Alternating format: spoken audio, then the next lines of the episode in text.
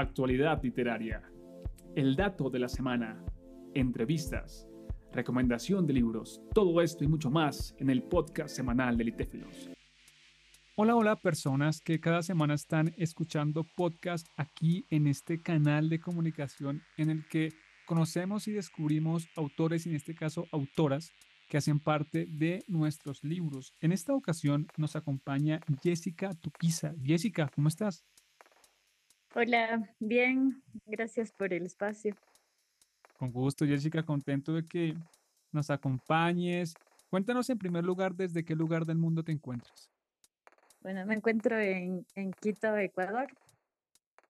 Buenísimo. ¿Y qué tal en Quito? ¿Frío, calor, templadito? Sí, ahorita estamos con, con frío, así que pues ah. escribo con, con, una temperatura alta. Ok, ok. Y para aquellos que no te conocemos, Jessica, venimos acá con ganas de conocer tu historia. Cuéntanos, por favor, cómo te acercas a la lectura en el colegio, un maestro, tus padres, tu abuela. Cuéntanos, por favor. Eh, bueno, creo que siempre fui de escribir en notas, eh, en cuadernos, pero lo hacía como, como una necesidad así, sin, sin miras de que pueda ser luego un, un don. Y, y, fui reuniendo esos cuadernos hasta que el año pasado, en una, en una terapia eh, psicológica que empecé a seguir, que era de psicoanálisis, em, en un ejercicio de esa terapia empecé a escribir un tipo, tipo diario y, y después em, un poco materializando ese, ese don eh, supe que era algo que me gustaba hacer siempre y que, que capaz debería seguir haciéndolo. Entonces, eh, mi terapeuta me dio como el primer empujón de, de empezar a, a, compartir eso, como a exteriorizarlo y, y, ese fue un ejercicio un poco difícil al inicio, como yo digo que la escritura es un medio para desnudarse, entonces empecé a hacerlo en, un, en, mi, en mi blog personal que es en Instagram eh, con el seudónimo de Pantera y empecé a publicar mis, mis pensamientos. Yo digo que soy escritora de pensamientos. Empecé a publicarlos em, desde agosto del año pasado y luego ese, esa escritura se volvió una obra y, y, pude, y pude publicar recién, bueno, hace un, un mes casi, eh, o menos eh, mi primera obra, así que salió de, de esos pensamientos. Y, y, así fue como mi, mi acercamiento con la escritura. Eh, fue, fue como desde siempre, pero el reciente acercamiento más bien exteriorizar mis pensamientos fue, fue reciente hace como un año. Genial, genial. Pensar, cuando mencionas que la escritura ha estado desde siempre, me haces pensar en que la escritura estaba más bien está dentro de ti hace mucho tiempo y incluso antes de que tú fueras consciente de que estaba ahí y lo que vino después fue como ese encuentro con lo que ya te habitaba y te has arriesgado, has decidido compartir eso en Instagram. ¿Qué tal ha sido la experiencia? ¿Te daba un poco de miedo al principio, los comentarios? ¿Qué tal ha sido ese proceso? Claro, sí, al inicio me daba un poco de vergüenza porque es como empezar a mostrarse, yo digo empezar a desnudarse, a que la gente que incluso me conoce eh, lea mis pensamientos, es un tipo de, de desnudez y, y, claro, un poco difícil al inicio, pero luego yo escribo para mí y escribo eh, para que resuene en el exterior y si resuena pues es, es hermoso, yo he sido hermoso, he conocido a gente, escritores de otros lados, porque las redes nos permiten ese acercamiento más global y eso ha sido como muy, muy chévere. Eh, conocí a algunas escritoras, algunas personas que también están iniciando como yo, otros que han retomado su camino y, y ha sido lindo así porque tenemos como esa, eso en común que, que a través de la, de la escritura pues podemos, podemos acercarnos de diferentes maneras y, y expresarlo de diferente manera, porque luego cada quien tiene su propio estilo y también nutrirse de eso, pues es, es, es lindo, ha sido súper lindo todo el proceso. También muy confrontativo, ¿no? Porque escribir es eso. Eh, no es tanto la preocupación de que le guste al público, sino más bien de que eso que a mí me, me, me, atraviesa, de que ese escrito eh, que pues me resuena tanto a mí, eh, salga, ¿no? Salga y, y el dar el clic así de publicar, pues siempre es un ejercicio eh, complejo, pero a la vez, em, pues muy, muy personal, así. Y, y pues bueno, em, creo que la escritura me, ha dado muchas alegrías. Entonces, eh, nada, yo lo disfruto, lo sigo disfrutando, creo que desde el, desde el momento que fui, como tú dices, consciente de que esto era más allá de un ejercicio individual. Eh, lo disfruto y lo sigo disfrutando así. Genial, genial, porque en ese camino has encontrado personas que tienen esas sensaciones similares a ti, que las comunican a través de la escritura, y esos encuentros te han permitido, entiendo, a sentirte identificada, entendida, proyectada, lo que lo mencionas, pues te genera como felicidad, o bueno, más que felicidad, como que te sientes cómoda con eso y, y qué bueno, qué bueno la verdad. Y ahora, puntualmente, respecto a tu poema, Las hendiduras del espejo, háblanos un poco acerca de ese poema. ¿Lo escribes puntualmente para la convocatoria o ya lo venías trabajando? Cuéntanos, por favor.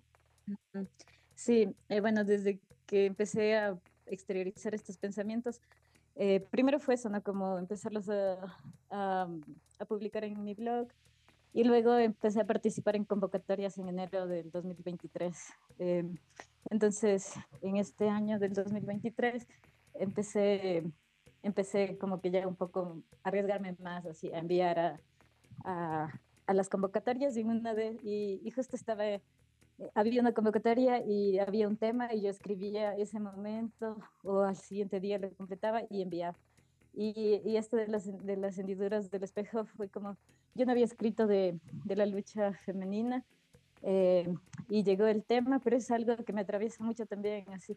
Eh, yo digo, estoy como completamente de acuerdo con el feminismo como, como, teoría, pero en la práctica es más complejo de lo, de lo que está escrito. Entonces, eh, creo que mi, mi poema se centró más en eso, ¿no? hablar como desde una mujer de, de esta ciudad eh, que le atraviesa la clase social, eh, con mi propia historia de vida, cómo, cómo ve la lucha femenina. Entonces, entonces ahí surgió en ese momento eh, que era hendiduras del espejo, ¿no? Y que debajo de esas hendiduras, pues no estamos todas, hay distintas olas del feminismo, corrientes, y, personalmente yo digo si el, la lucha femenina, la lucha de la mujer eh, necesariamente debe atravesar la clase social, ¿no? porque no, no es lo mismo una mujer eh, privilegiada de una clase social alta que una mujer campesina, que una mujer que no hemos tenido las mismas oportunidades que otras. Entonces creo que eso es lo que la esencia de ese, de ese escrito, de ese pensamiento que es un poema, y, que, me, y que lo escribí cuando lo, lo envié y resultó elegido, pues fue también muy, muy bonito. Qué interesante porque sobre lo que es la, la, lucha femenina, sobre lo que es el feminismo, lo que mencionas, considero que es muy importante ponerlo sobre la mesa, esas conversaciones acerca de uh, las corrientes, de las posibilidades, de que tal cual como tú lo dijiste, yo siendo hombre, tengo un acercamiento, por supuesto, diferente, una perspectiva distinta. Y lo que tú propones es que el feminismo contemple un montón de realidades que muchas veces se desconocen porque se quiere como hacer mostrar o, mostrar como una uniformidad, ¿sí? Como que aplica igual para todas, pero eso desconoce un montón de, de realidades y me parece interesante que tu poema lo plantee, esa, esa conversación, e, ese, esa inquietud, esa dificultad también que toca a muchas personas y qué importante, aunque también complejo, porque muchas personas no soportan una discusión o una conversación sobre el feminismo, como que a veces también hay uh, a veces seguimientos como apasionados. ¿Tú qué opinas sobre eso? Claro, yo también conozco muchas feministas, cada una con su particularidad y sus, y sus posturas, ¿no? Entonces creo que esa experiencia también con un acercamiento mm, con la lucha social, porque yo me acerco mucho a eso también, me ha permitido conocer diferentes corrientes y diferentes prácticas y yo creo que es una teoría que está, está, todavía se sigue construyendo, no está acabada. Es una teoría que todavía la seguimos alimentando desde Latinoamérica.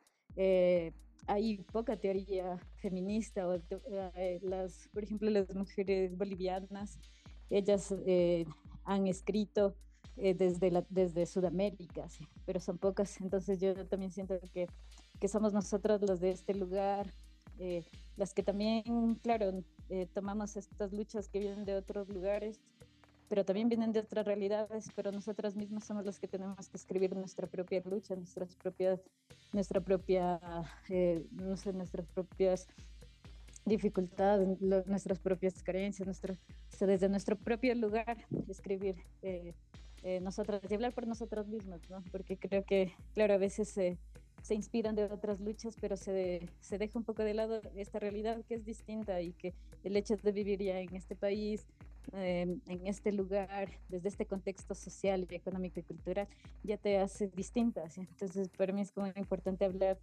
hablar desde mi propio lugar, que es el de muchas, no el de todas, pero sí de, de, de muchos, pues. Y, y, expresarlo a través de eso que, que nos da la, la, escritura, ¿no? que nos da la, la poesía y, y creo que esa también es como la intención de, de escribir, eh, de, de, exteriorizar esto, esto que no solo es como, eh, no sé, un, una, un, escrito, un poema de, de, un sentimiento, sino también este sentimiento va ligado a una, a una causa y esta causa es una lucha y, y también es una lucha cotidiana. Así. Qué importante, qué importante que se mantenga esta conversación, que persista, porque como tú dices, es un tema en construcción y que se siga hablando de esto permite que se siga construyendo y deconstruyendo cuando haga falta.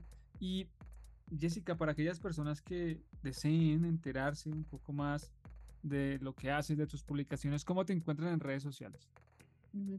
Eh, bueno, en Instagram como Pantera Blog, esa es mi página de escritura de pensamientos y pues ahí pueden leer más de, de, de mis propuestas y si les resuena pues eh, pásense por ese, ese lado de la vereda.